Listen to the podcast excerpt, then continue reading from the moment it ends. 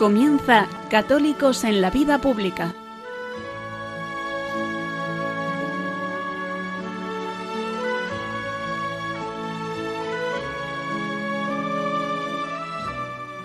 Un espacio dirigido en Radio María por Luis Zayas.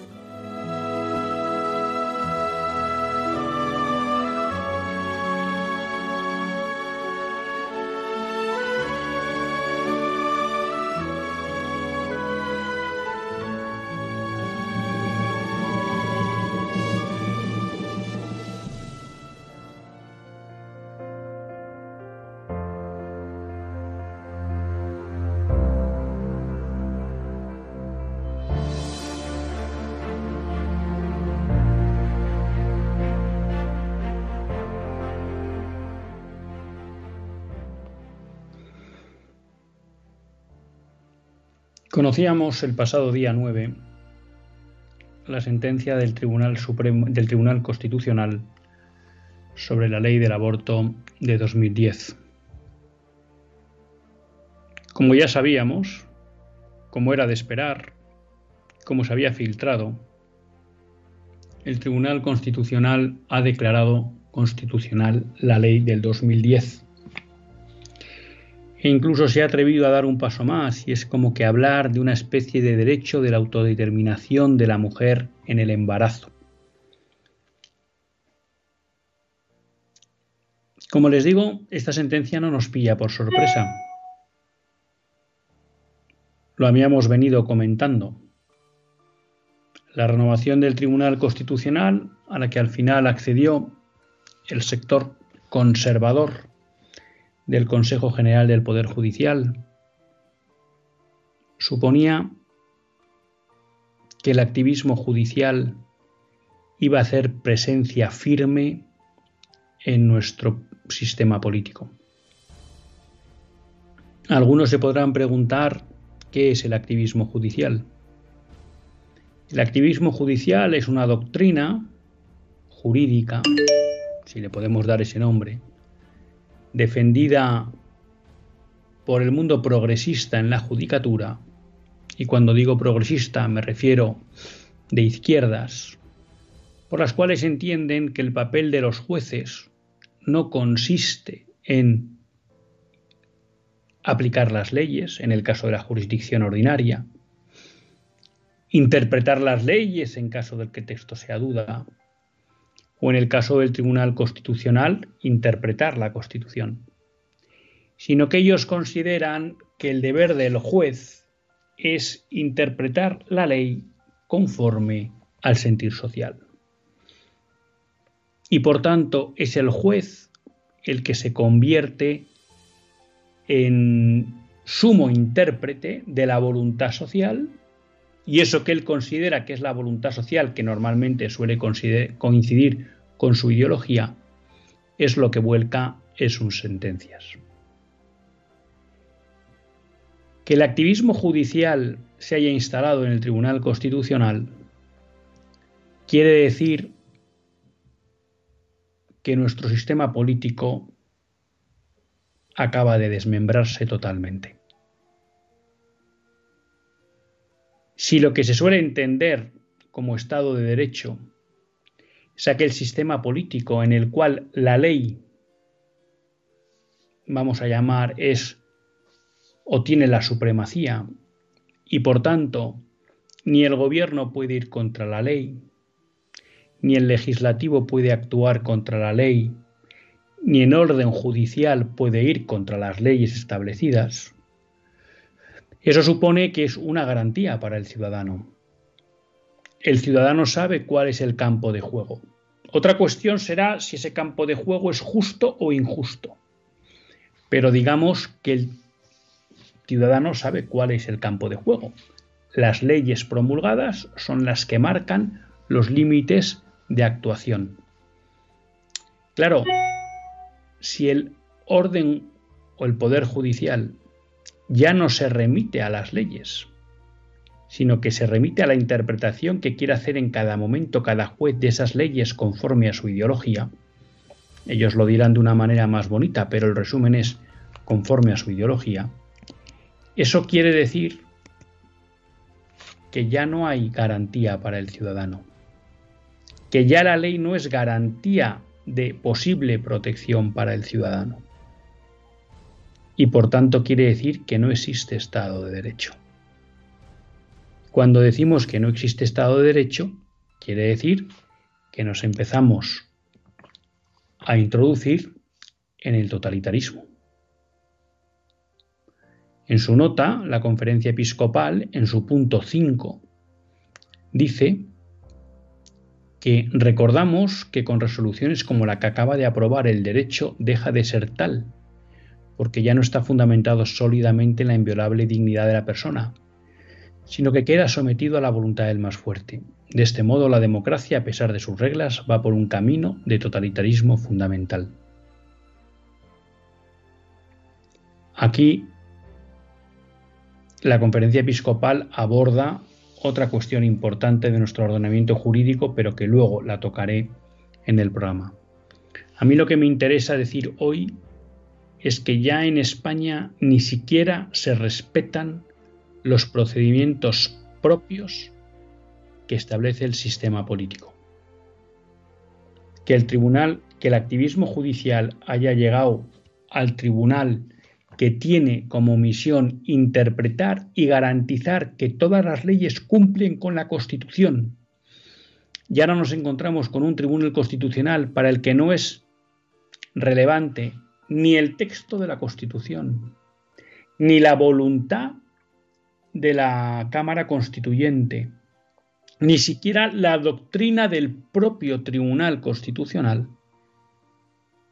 Eso quiere decir, queridos amigos, que estamos camino del totalitarismo, que lo que se denomina democracia liberal ha caído en España y que estamos muy cerca de convertirnos ya, si no lo somos, en una república bananera. Y cuando uno mira el conjunto de las repúblicas bananeras del mundo, se da cuenta que son todos regímenes políticos donde las libertades y derechos de los individuos y las familias no son protegidos. Y por eso las repúblicas bananeras suelen ser estados totalitarios. Esta es una de las consecuencias graves de la sentencia que acaba de promulgar el Tribunal Constitucional. No solo que, por supuesto, desaparece la protección al no nacido en España, sino que esta sentencia demuestra que en España ya la ley no es garantía de nada. De ahí la gravedad de que se hubiera producido la renovación del Tribunal Constitucional y en segundo lugar la gravedad de que con ella, esa renovación, el activismo judicial haya tomado asiento en el Tribunal Constitucional. Esta sentencia no solo es una sentencia de muerte para los no nacidos. Esta sentencia es también una sentencia de muerte para las libertades y derechos de los españoles y sus familias. Pero esto, queridos amigos, no es más que una consecuencia lógica del sistema liberal implantado en España. Y no es más que una consecuencia lógica de un país que ha abandonado su fe y su religión. No su religión, sino la religión verdadera, la religión católica. Era simplemente cuestión de tiempo que llegáramos a esta situación. Ya hemos llegado. La cuestión que queda por preguntarnos es ¿qué vamos a hacer para que los derechos de los no nacidos y los derechos de los españoles y de sus familias de verdad tengan la protección que merecen? Comenzamos.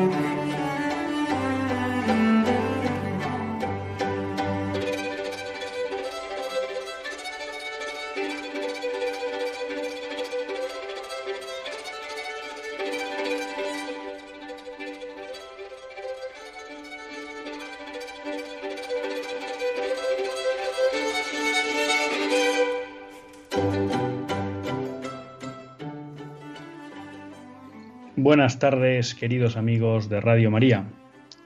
Un lunes más volvemos fieles a la cita con todos ustedes en los estudios de Radio María. Un lunes más para hacer este programa, Católicos en la Vida Pública. Programa que, como todos ustedes saben, quiere ser una reflexión pausada sobre la actualidad nacional e internacional. Una reflexión que tratamos de hacer siempre desde la óptica del magisterio de la Iglesia y su doctrina social. Una iglesia que no nos cansaremos de repetir, que es madre y maestra. Yo un lunes más tiene la suerte de compartir esta hora de radio con todos ustedes. Luis Zayas, que es quien les habla y a quien pues, la Virgen le ha concedido la gracia de poder dirigir este programa. Un lunes en el que tenemos varios temas para tratar con, con ustedes. Y uno de ellos, pues lo, lo ponía en el, o lo, digamos, lo anticipaba en el editorial. Y es bueno, pues que la semana pasada se conoció que el Tribunal eh, Constitucional había dictado una sentencia por la cual consideraba que el sistema de plazos que establecía la ley de 2010 la ley que promulgó el gobierno de Rodríguez Zapatero y que mantuvo el gobierno de Mariano Rajoy, pues era conforme a la ley. Y esta supuesta conformidad con la Constitución, bueno, pues la achacaba en que de alguna manera eh, hay un ámbito razonable de autodeterminación que requiere la efectividad de su derecho fundamental a la integridad física y moral en su conexión con su derecho a la dignidad y al libre desarrollo. Y que por tanto hay un ámbito de, la de libertad en el que la mujer puede adoptar de forma autónoma y sin coerción de ningún tipo la decisión que considere más adecuada en cuanto a la continuación o no de la gestación. Es decir, le reconoce una especie de derecho a la autodeterminación en el embarazo a la mujer. ¿Mm? Esa es la base que dice el, el Tribunal Constitucional. Dice que como la Constitución reconoce un derecho a la autodeterminación, que está ligado con un derecho a la integridad física y moral y al libre desarrollo de la personalidad, bueno, pues de ahí deriva que efectivamente hay un derecho, ¿no? de la mujer a autodeterminarse durante el embarazo. Bueno, esto que no deja de ser un salto en el vacío, un triple mortal, sin colchoneta, bueno, pues lo ha hecho el Tribunal Constitucional y se queda tan pancho.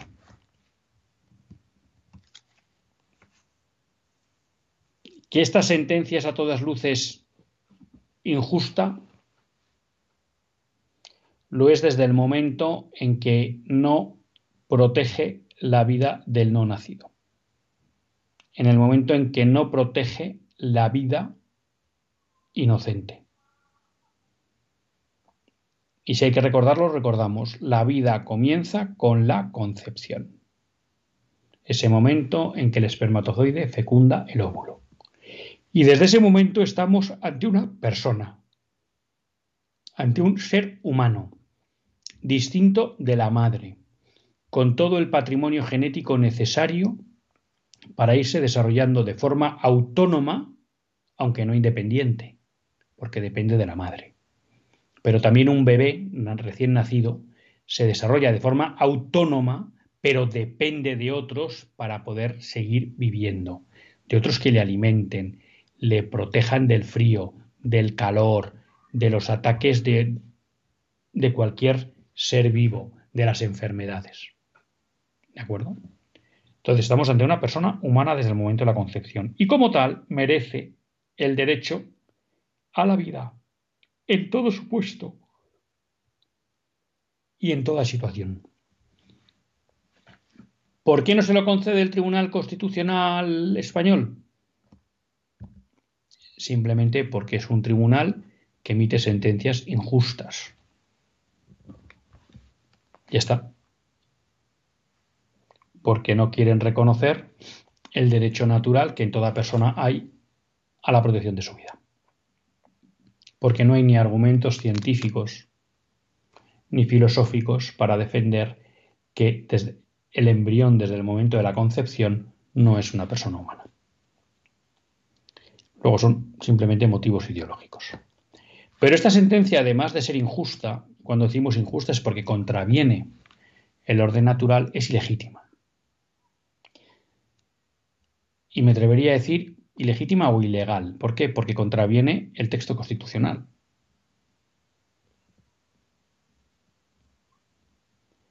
Porque el texto constitucional dice todos tienen derecho a la vida. Porque como hemos explicado muchas veces en este programa, esa redacción del artículo que protege la vida se modificó inicialmente, que versaba algo así como todas las personas tienen derecho a la vida. Entonces hubo una serie de parlamentarios del grupo popular, del grupo, perdón, popular, de Alianza Popular, no sé si en ese momento era Coalición Popular o Alianza Popular, que vieron que el hecho de que se dijera personas podía dejar una puerta abierta al aborto, porque en términos jurídicos, persona solo es eh, el bebé nacido 24 horas después de nacer, porque es cuando el Código Civil le concede la categoría de persona para poder recibir derechos que la legislación española concede. Entonces decían, hombre, pues si hablamos de persona, nos van a decir que persona solo es jurídicamente el nacido después de 24 horas del nacimiento, con lo cual hay que cambiar. Y pusieron todos. Y pusieron todos con la voluntad firme de que no cupiera el aborto en España. Por tanto, al Tribunal Constitucional le ha importado un bledo el texto de la Constitución y la voluntad del constituyente. Pero también le, ha importado un bledo su propia doctrina. Porque el Tribunal Constitucional en 1985, haciendo una pirueta que ya apuntaba al activismo judicial, pero este fue más taimado, decidió que eso de todos a la vida, bueno, pues que suponía que había dos bienes que proteger, el bien de la madre y el bien del hijo, y que por tanto el bien, el derecho a la vida del nasciturus no podía ser absoluto, lo cual es una memez. ¿Eh? Porque el derecho a la vida o es absoluto o no es. El derecho a la vida del inocente. O es absoluto no es. Porque si lo podemos matar en una serie de situaciones, pues se acabará pudiéndole matar en otra serie de situaciones. Por tanto, no tiene derecho a la vida. Y la vida inocente siempre hay que protegerla. No se puede destruir la vida inocente. Es injusto en toda situación. ¿Mm? Otra cosa es la vida de aquel que me agrede y yo en defensa legítima pueda tener que provocarle la muerte para defender mi vida. Pero ahí estamos en otro supuesto distinto. Es alguien que me agrede. Aquí estamos hablando de vida inocente, alguien que no me agrede. Y un bebé no nacido no agrede, ni es causa de ningún mal. Por tanto, bueno, se genera esa pirueta jurídica, que ya es un inicio de activismo judicial, más limitado, más moderado, pero lo es, pero establece eso. Bueno, pues el Tribunal Constitucional actual tampoco le vale la, propia, la doctrina del propio, del, propio tribunal, porque ha decidido que no, que no, que no, que eso que dicen de que hay dos bienes que proteger, el de la madre y el del nasciturus, aquí no hay ningún derecho que proteger del nasciturus durante una serie de semanas o de meses y por tanto que la madre se puede autodeterminar y en esa autodeterminación mata al hijo, que no hay ningún problema. Por eso digo que a mí me parece que es una sentencia ilegal, porque contraviene el texto de la Constitución, la voluntad del constituyente e incluso la propia doctrina del Tribunal Constitucional.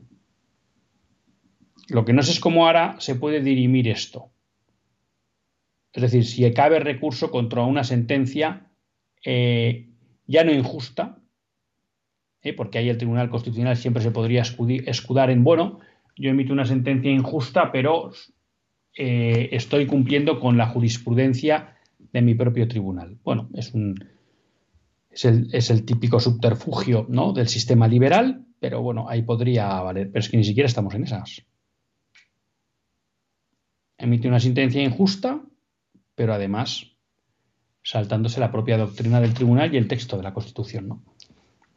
Y digo, esto es grave en un, primera, en un primer elemento porque ataca los derechos del no nacido y lo deja desprotegido. Eh, como siempre a veces empiezo un poco acelerado, aprovecho ahora ya hago 30 segundos de pausa para recordarles que hay un WhatsApp en directo del programa, que pueden escribir al 668-594383, 668-594383.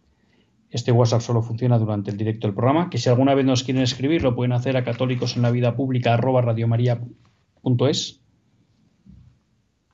Decirle a John que recibí su carta y que tengo pendiente contestarle y luego les daré el teléfono del directo para, que puedan escribir. Y ya saben que si alguna vez pues, quieren volver a escuchar un programa o alguno que no escucharon, pues estamos en los podcasts de Radio María. Este es la, el primer aspecto grave fundamental de la ley, de la sentencia. Es una sentencia bueno, que deja totalmente desprotegido la vida naciente. Sentencia que, como todos ustedes saben, ha sido bien recibida, tanto por los partidos del gobierno como por el Partido Popular. Ahí siempre queda la duda porque eh, fue unos comentarios del presidente del Partido Popular, Feijó, diciendo que la sentencia le parecía adecuada, que la sociedad había evolucionado desde la promulgación de la ley del 2010, como diciendo, bueno, en aquel momento pusimos un recurso de inconstitucionalidad, pero es lógico que ahora nos digan que no tiene sentido nuestro recurso porque la sociedad es otra. Bueno, pues este es el nivel de solidez en principios del Partido Popular y entonces ha sido aplaudida también por el Partido Popular. Luego hay quien dentro del Partido Popular dice, hombre, pero el presidente no puede hacer esto, esto debería verse en un congreso y tal. Y es verdad que hay congresos, el del 2017, lo citaba un día Luis Peral, al que no le hemos visto criticar esta posición ahora de Feijóo, pero bueno, decía, hombre, pues el Partido Popular siempre ha defendido la vida y tal. Bueno, pero el hecho es que no parece que el Partido Popular se vaya a comprometer a derogar la ley del 2010 y que acepte esta sentencia. Pero el segundo elemento importante y grave es que si ya esta sentencia deja totalmente, deja totalmente desprotegida la vida humana naciente, ya me dirán ustedes qué tipo de sociedad podemos construir cuando nuestras leyes no protegen la vida humana naciente. Bueno, ya lo están viendo ustedes todos los días. Segundo elemento es que esta sentencia, en tanto en cuanto es una expresión clara de lo que se denomina el activismo judicial, supone la muerte del Estado de Derecho. Y supone, por tanto, un riesgo grave de totalitarismo, de que el totalitarismo se implante en España. Porque si las leyes ya no valen como límite a la actuación de los poderes, sea el ejecutivo, el legislativo o el judicial, y alguien dice, bueno, el Tribunal Constitucional no es no es poder judicial.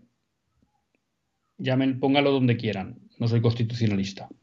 Pero la realidad es que es un tribunal que tiene como función garantizar que la Constitución se cumple y emite sentencias sin tener en cuenta el texto de la Constitución, con lo cual ya no sirve de garantía de que la Constitución se cumple. Bueno, pues esto nos aboca a un totalitarismo, porque ya no tenemos garantía de que las leyes nos vayan a proteger. Quedamos al albur de la posición de cada juez, de la opinión de cada juez. ¿Y esto por qué es importante? Claro, si nosotros queremos comparar lo que es el, la concepción clásica y cristiana del orden político, lo hemos explicado muchas veces, pero yo creo que conviene repetirlo. En esa concepción, el poder bien sea el poder legislativo, el poder ejecutivo el poder judicial, se deben a la ley natural. Y por tanto, el poder, la autoridad, reconoce que existe un orden superior a ella al que se debe. Y eso tiene varias implicaciones. La primera es que el legislativo no es soberano. El legislativo tiene que promulgar leyes que siempre estén en concordancia con la ley natural. Por tanto, no puede legislar lo que quiera. En segundo lugar, si el legislativo promulgara leyes contrarias a la ley natural, explica Santo Tomás, que no son leyes y por tanto no tienen fuerza para obligar y por tanto no hay obligación de cumplirlas. Con lo cual, en una concepción clásica y cristiana del Estado, el ciudadano, ante una ley injusta, porque contraviene el orden natural, puede argumentar que no la cumple porque es injusta y por tanto no es ley. Otra cosa luego será que también en las concreciones prácticas de estados desde la concepción clásica y cristiana, pues también siempre ha habido gobernantes inmorales que a pesar de que sabían que emitían leyes injustas, pues han obligado a cumplirlas y a veces el pueblo no ha podido no cumplirlas porque la fuerza del poder pues no le ha, no le ha dado opción. Pero en ese sistema, en esa concepción del poder, se le reconoce al ciudadano no el derecho a la objeción de conciencia, sino el derecho a no cumplir las leyes que no son leyes porque son injustas. Por tanto, luego a los jueces lo que le corresponde es aplicar las leyes, las justas, las injustas no las deberían aplicar, y el Poder Ejecutivo pues se debe, eh, debe actuar conforme a las leyes emitidas. En el mundo liberal, que es en el que vivimos, ya no se reconoce que haya un orden superior a la autoridad. Y por tanto, el legislativo, el poder legislativo se considera soberano y considera y establece que las leyes son justas simple y llanamente porque cuando se han emitido se han cumplido con los procedimientos que establece el propio sistema. Como ustedes ven, podemos decir que la concepción clásica del Estado, la autoridad es en, cierta medida heterónoma, ¿no? Tiene una dependencia de un orden superior, las leyes naturales, las leyes divinas, el creador. En el sistema liberal, eh, podemos decir que el sistema político es autónomo, ¿eh? no reconoce ninguna vinculación con otra institución o autoridad superior. Entonces, dentro de ese esquema del sistema liberal, el poder que se configura como absoluto, como soberano, es el legislativo. Y así hemos visto muchas veces, muchos políticos dicen, no, no, las leyes hay que cumplirlas porque se han emitido por el Parlamento. Oiga, pero son leyes injustas, contravienen los derechos fundamentales de las personas. Bueno, pero las hemos emitido y hay que cumplirlas. A veces se permite el subterfugio, que ya lo hemos comentado, de la objeción de conciencia. Pero podemos decir que dentro de ese esquema del sistema, la lógica era, bueno, pues se emiten las leyes, justas o injustas, que ese es el punto que toca la, conferencia episcopal en su, en su nota, ¿no? Citando la Evangelium Vitae, y como dice San Juan Pablo II en Centésimos Annus, ¿no? Cuando la democracia deja de remitirse a un orden exterior, corre el riesgo de convertirse en un totalitarismo. ¿Por qué? Porque allí ya es la ley del más fuerte, que son la ley de los votos, la ley de la mayoría. Y la mayoría no tiene por qué parar en barras para conculcar los derechos de, los, de las minorías, porque oye, somos la mayoría y hacemos lo que queremos. No pasa siempre, pero cada vez pasa más. En la medida que se va perdiendo el sustrato cristiano en las sociedades occidentales que asumieron el orden liberal, esa imposición de las mayorías a las minorías cada vez es más clara. Bueno, pero decimos, dentro de la lógica del sistema, el legislativo es el soberano, pero se supone que ejecutivo y poder judicial deben actuar conforme a las leyes, que serán justas o injustas, pero por lo menos el ciudadano, como decía antes, tiene claro el campo de juego. Estas son las leyes, los jueces van a actuar conforme a las leyes y el Ejecutivo va a actuar conforme a las leyes. El activismo judicial consiste en romper este mecanismo del propio sistema, en el que ya la ley no es garantía de nada, porque los jueces no se consideran obligados por la ley, sino por la interpretación que hacen ellos en cada momento, conforme, según dicen, al sentir social, que es conforme a su ideología, de las leyes. Por lo tanto, las leyes ya dejan de ser garantía. Siempre se vende la idea de que en el sistema liberal la ley un poco que permite garantizar los derechos es lo que se llama la Constitución, la ley de leyes. Y por tanto no podría haber leyes que fueran contra la Constitución. De tal manera que si la Constitución ha sido aprobada por un amplio consenso en la sociedad, Digamos que ahí es la sociedad donde ha dejado un poco escrito cómo quiere que sea su modelo social. Y en la medida que la Constitución debe ser respetada, pues esa sociedad tiene garantizado, entre comillas, que todas las leyes van a ser conformes a esa visión de la sociedad. Luego eso se ha demostrado falso, porque el propio sistema se hace trampas y promulga leyes contrarias a la Constitución. A veces el sistema funciona con coherencia interna y dice, ah, esta ley es inconstitucional, te la derribo. Y ahora ya el sistema, con el activismo judicial implantado en el Tribunal Constitucional ha roto su propia lógica. Y ya el sistema ni siquiera es coherente consigo mismo. Hay que decir también que esa solidez del sistema vía constituciones es bastante débil, ¿eh? porque esas constituciones también por mayoría se pueden cambiar, con lo cual al cabo del tiempo una sociedad se puede encontrar que la constitución que hay no tiene nada que ver con la que había hace 40 años y había elegido la mayoría del pueblo. ¿Vale? Pero ya digo, o sea, ya con la aparición tan clara y preeminente del activismo judicial, ya es que ni el propio sistema liberal funciona de forma coherente consigo mismo.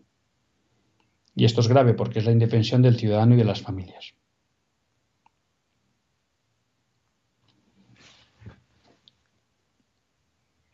Hay que decir que haber llegado a este punto no solo es responsabilidad del actual Tribunal Constitucional.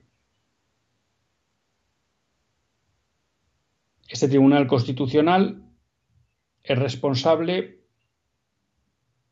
porque, como digo, ha puesto en práctica el activismo judicial y se ha saltado su propia jurisprudencia y el texto de la Constitución.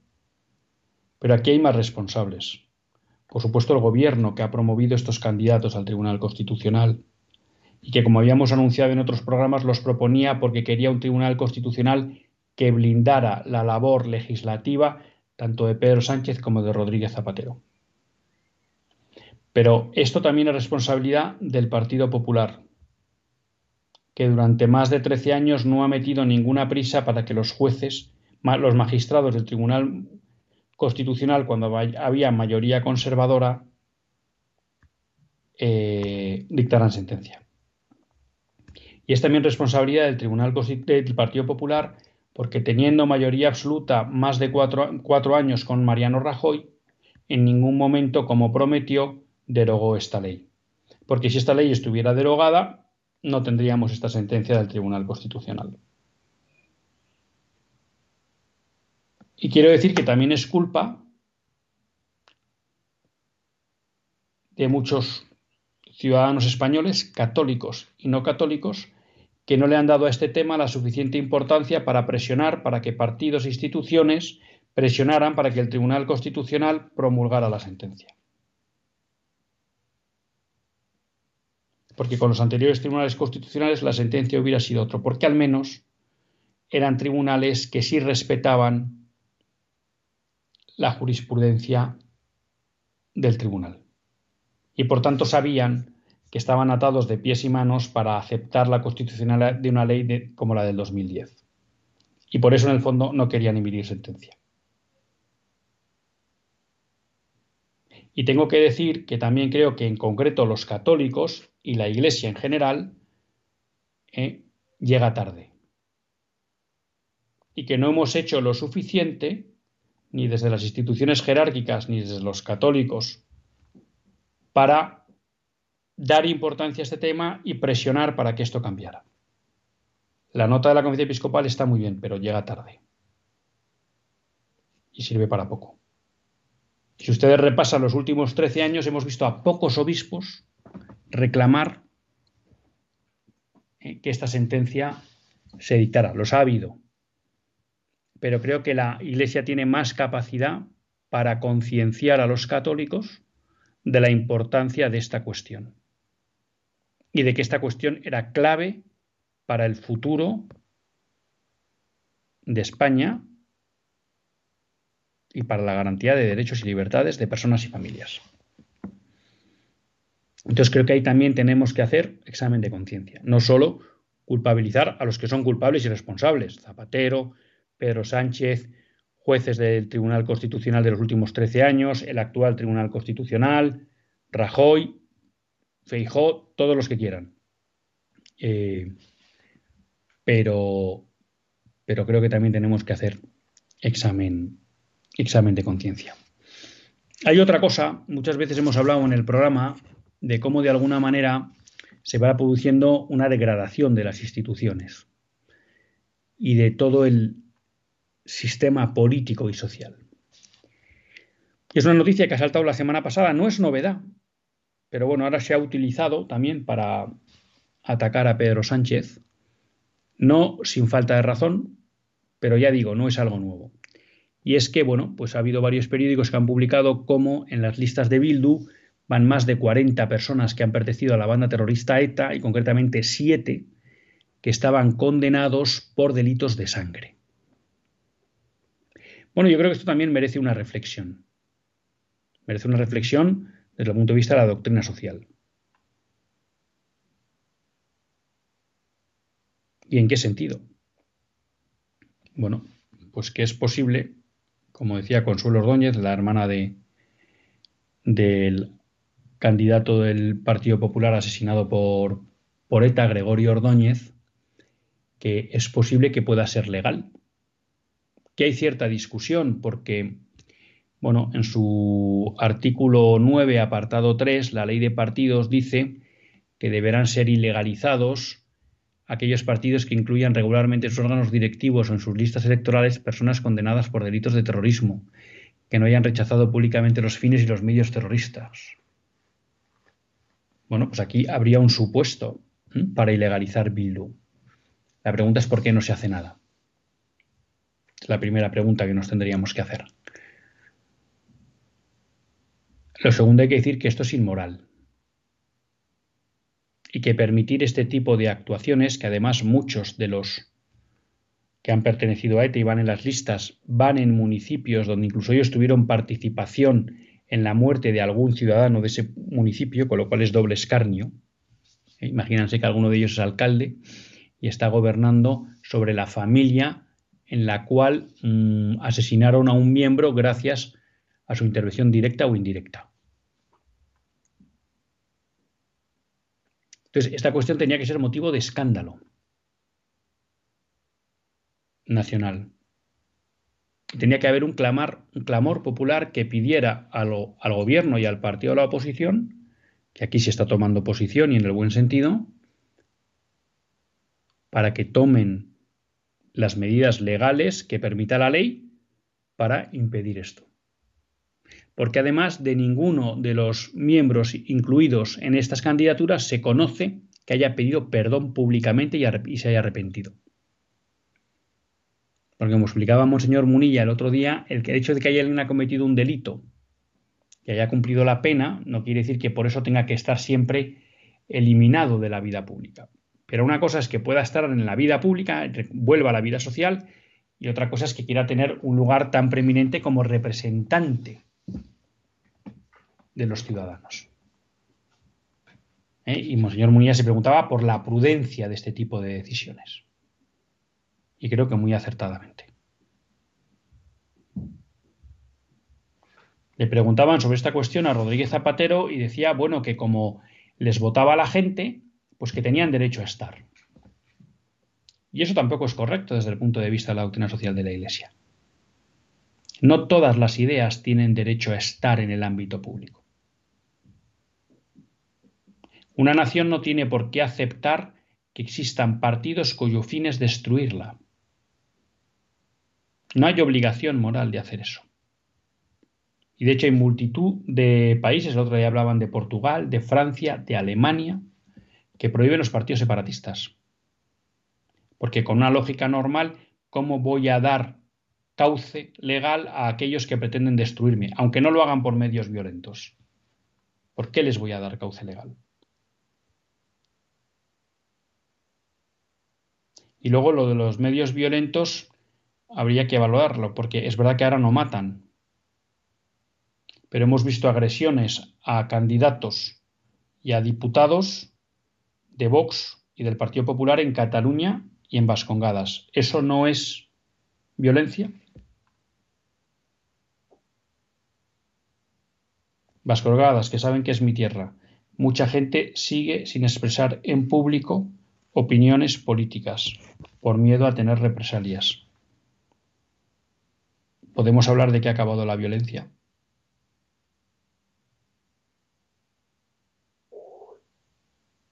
Por tanto, creo que es importante poner de manifiesto esta inmoralidad.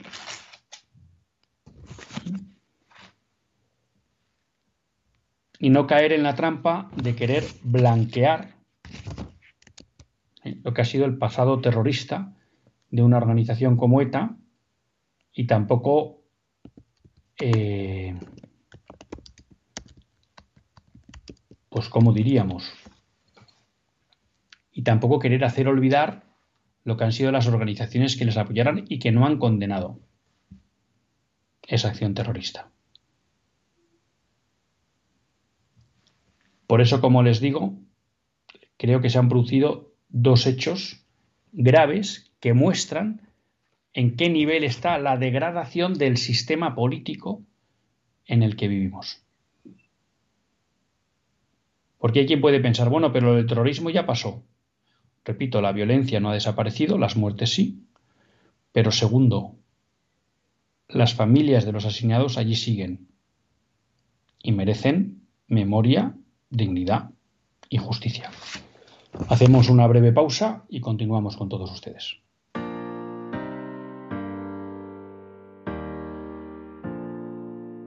Baby, lay on back and relax. Kick your pretty feet up on my dash. No need to go nowhere fast. Let's enjoy right here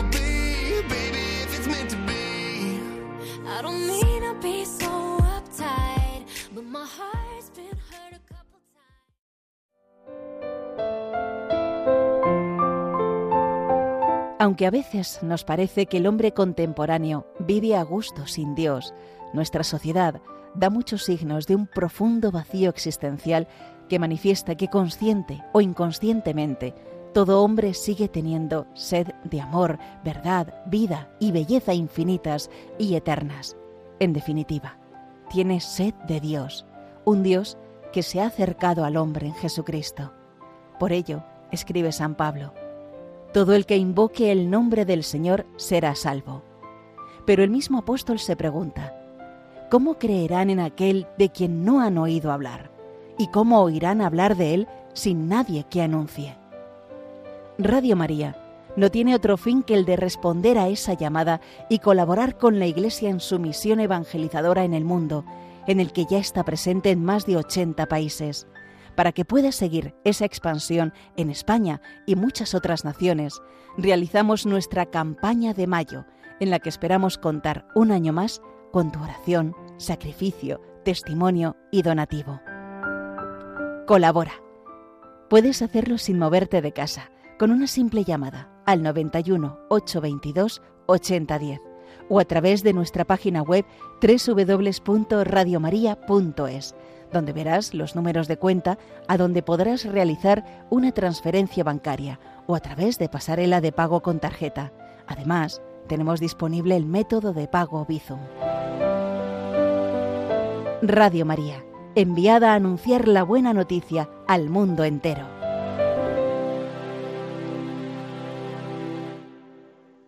Pues bueno, ya ven que, que seguimos en campaña, en la campaña de mayo.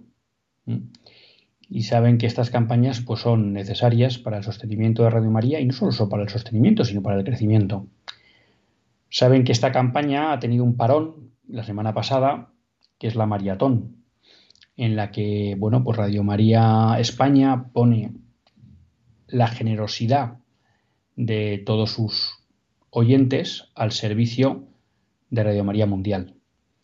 Y la verdad que a mí lo que me sale no son solo, son solo palabras de agradecimiento, porque en datos provisionales han recaudado 784.187 euros. Seguro que esto aumentará un poco con el último recuento, pero se ha conseguido el objetivo de Francia, del Congo, de Burundi, de Mozambique, de Siria, Jordania y Egipto, de Irak, de Líbano, de Portugal y una buena parte del objetivo de Radio Mariam. Con lo cual, bueno, pues muchísimas gracias Y bueno, esto muestra pues la generosidad no solo de todos ustedes, sino de lo que es la familia mundial de Radio María. Y en lo que queda de mayo, pues es un poco seguir apelando a su generosidad, esta vez para que Radio María España pues siga creciendo. Y que siga creciendo, pues quiere decir sobre todo, pues el ir consiguiendo nuevas emisoras. Además de eso, pues hay que mantener las estructuras que hay, pagar los costes de transmisión que son altos, el reducido personal que existe, pero que es necesario para que Radio María tenga una continuidad y pueda estar 24 horas al día en funcionamiento. Y bueno, pues agradecerles. Recordarles también que a Radio María se le ayuda de tres maneras. Con la oración, la más importante, con el voluntariado. Muchísimo debe Radio María a los voluntarios, no solo a los de programación, sino a la multitud de gente que está haciendo labor de difusión y de apoyo a Radio María. Y luego, pues, cómo no, con las, ayudas económicas. Es el momento de recordarles que si quieren pueden llamar al 91 005 9419. 91 005 9419. Y como siempre, pues pueden escribir al WhatsApp 668 594383.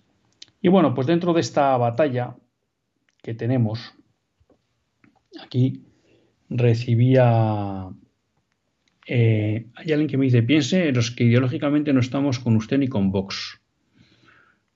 Bueno, pues sí, yo trato de, pensar. Mm, en este programa sido bastante, hemos sido bastante críticos con Vox. Y bueno, luego es verdad que yo expreso mis opiniones eh, tratando de hacer un análisis de las de la doctrina social de la Iglesia, en el cual me puedo equivocar, porque no soy perfecto, ¿no? Pero eh, sí le voy a decir mm, en, confianza, trato de hablar en conciencia. Trato de decirles opiniones o análisis de la actualidad que se amoldan a la doctrina social de la Iglesia. Que comprendo que eso a veces no puede gustar. Y sé que cuando hago juicios sobre partidos, ¿eh?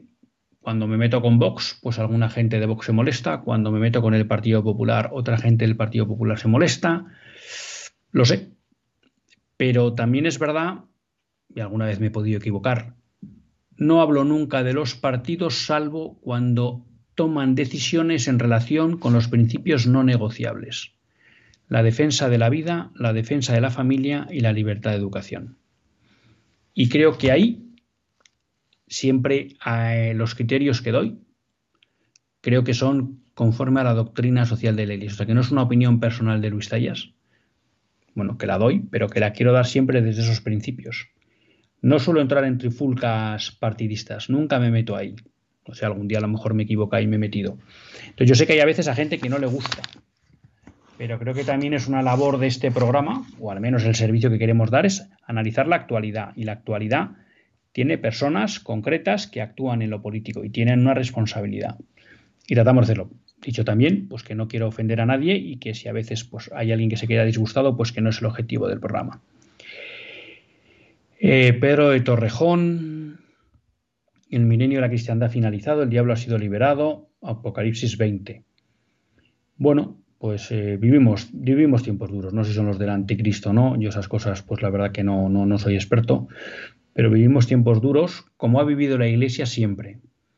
Que es verdad que en Occidente hemos tenido muchos años, y ahora voy con José y con Antonia, muchos años de, tranquilidad para los cristianos, pero ha habido otras zonas donde los cristianos siempre han estado perseguidos. ¿no?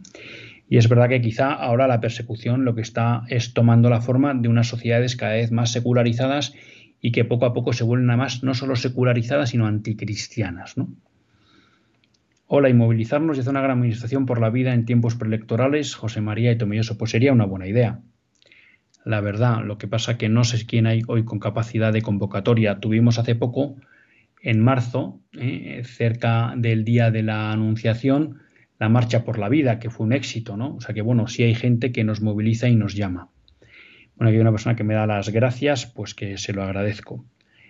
Eh, a estos demonios solo se les combate con oración, ayuna y mortificación. Hemos pasado, hemos celebrado recientemente el 13 de mayo, ¿no? Este sábado, y sin duda la, Virgen nos llamaba a la oración y el ayuno y la mortificación, y es lo que le pedía a los pastorcitos, ¿no? y que ellos, pues siendo incluso muy niños, pero que cumplían con una abnegación tremenda. Nos lo recordaba en la homilía el sacerdote el, sábado pasado, ¿no? Entonces, efectivamente, yo creo que de eso también tenemos que tomar conciencia. Eh, a veces, pues vemos que las, las cosas están mal y nosotros no las podemos cambiar, pero el poder de la oración y del ayuno no hay que para nada desecharlo y desde luego Cristo ha resucitado y por tanto sabemos que hemos ganado la batalla y que hay que vivir con esperanza. Vamos con José. Buenas tardes, José. Perdón que me he extrañido un poco con los... ¿Perdón? Buenas tardes. Ah, buenas tardes, José. Mire, uh, quiero aportar a las reflexiones que está haciendo usted hoy ante la gravedad en que estamos pasando por España, que en los que votamos en 1982 la campaña de elecciones, el Partido Socialista Obrero Español proclamaba vota cambio. Y otro lema que votaba, que proclamaba también era todo es posible. Fíjese usted, todo es posible es totalitarismo completo. Todo es posible. También quiero decir que en el organigrama del Partido Socialista Obrero Español tienen Consejo Confederal, tienen Comité Confederal, no tienen ni Consejo Nacional ni Consejo ni Comité Nacional. ¿eh? Y aquí en la historia actual tenemos que en Rusia tenemos la Confederación Rusa, también Confederación. Pues eso es lo que quería aportar a lo que usted nos ha enseñado hoy. Pues muchas gracias, José. Bueno, yo creo que efectivamente toda esta. Hay, hay, dos cuestiones ahí que, hay que analizar, ¿no? Cuando usted dice vota cambio en el 82, yo en el 82 tenía 10 años, ¿no? Pero luego eh, he tenido la suerte de poder acceder a un libro que yo a todos ustedes les recomiendo, está descatalogado, pero posiblemente en librerías de viejo, o en webs de viejo lo pueden encontrar, que es España ah, anestesiada, España amordazada, España silenciada. ¿no? Y era un estudio que hizo una organización que se llamaba TFP Covadonga sobre el plan de transformación social que tenía España, para España el Partido Socialista Obrero Español, que era claramente el de descristianizar una sociedad. Y ese objetivo se resumió con una frase que hizo fama de Alfonso Guerra cuando decía a España no la va a reconocer ni la madre que la parió. Hay que decir que con sus debilidades, porque es así, la España que salía del franquismo era una sociedad básicamente cristiana. Ya con muchas debilidades, porque, bueno, eh, había pasado mayo del 68, la revolución sexual, toda una serie de, situaciones. Pero una sociedad básicamente cristiana. No cabe duda de que a partir de ahí se empieza un proceso de transformación de la sociedad en la línea de descristianizarla.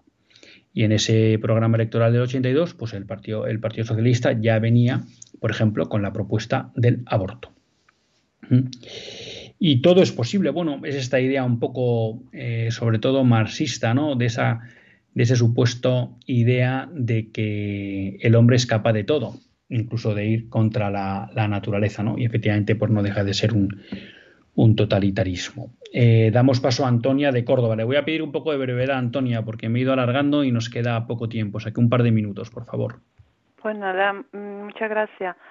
Mm, yo lo que, que, quiero resumirlo en que PSOE y PP son las dos caras de una misma moneda. La, la falsa moneda, como decía la, la, canción aquella, como la falsa moneda, que de mano en mano va y ninguno se la queda. Eso va a acabar todo, antes o después, porque van contra la ley natural y eso no puede durar mucho tiempo. Mire usted lo que le duró a Hitler, 12 años. Es verdad, a ver, Antonio, hay un tema que es verdad, ¿no? Cuando se regula contra la ley natural, antes o después, pues estamos eh, poniendo las bases para el descalabro. Y por tanto, para que muchas de estas cosas, eh, pues tremendas que estamos viviendo, como la implantación de la cultura de la muerte, de la ideología de género y demás, pues que antes o demás reviertan. Y eso es verdad. Y sabemos pues que, esto tiene las patas cortas, el tiempo contado. El problema es que eso, eh, el problema de esto es, bueno, la gente que se queda por el camino, ¿no? Y entonces nuestra preocupación tiene que ser que esto no caiga solo por el proceso natural de que son ideologías contrarias al hombre y por tanto antes o después caerán ante los daños que van a provocar, sino que tenemos que intentar que caigan antes por acción nuestra para salvar a la mayor cantidad de personas que podamos, ¿no? Porque las leyes injustas hacen daño a personas y familias concretas y eso es lo que nos tiene que mover.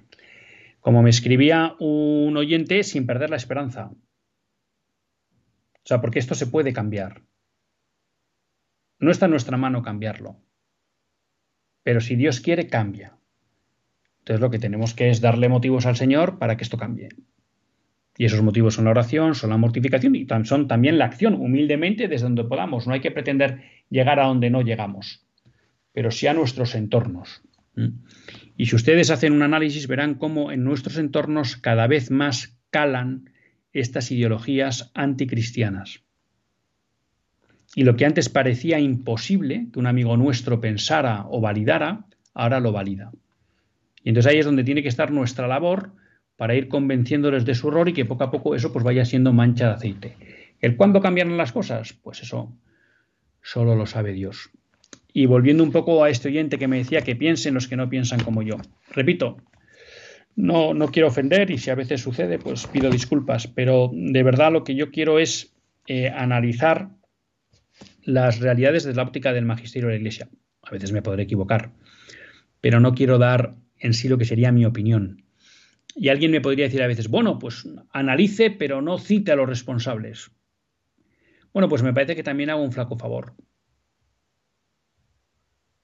Yo creo que también parte del servicio que quiere prestar este programa es a que, bueno, tratemos de darnos cuenta de por qué pasan las cosas y de por quiénes pasan las cosas. Porque, bueno, el sistema teóricamente, pues a todos nos concede el poder para quitar y poner gobernantes, digo teóricamente. Entonces, a la hora de ir a elegir personas, yo creo que es bueno saber qué piensan, qué opinan y qué han hecho, ¿no? Porque es posiblemente lo que pensarán, opinarán y harán si les damos nuestra confianza. Pues sepamos lo que hicieron y en función de eso discernamos. Y cada uno, pues que discerna como mejor le inspire el Espíritu Santo.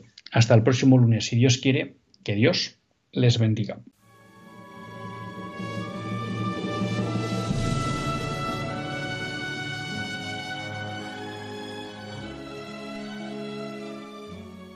Así concluye Católicos en la Vida Pública, un programa que dirige Luis Zayas.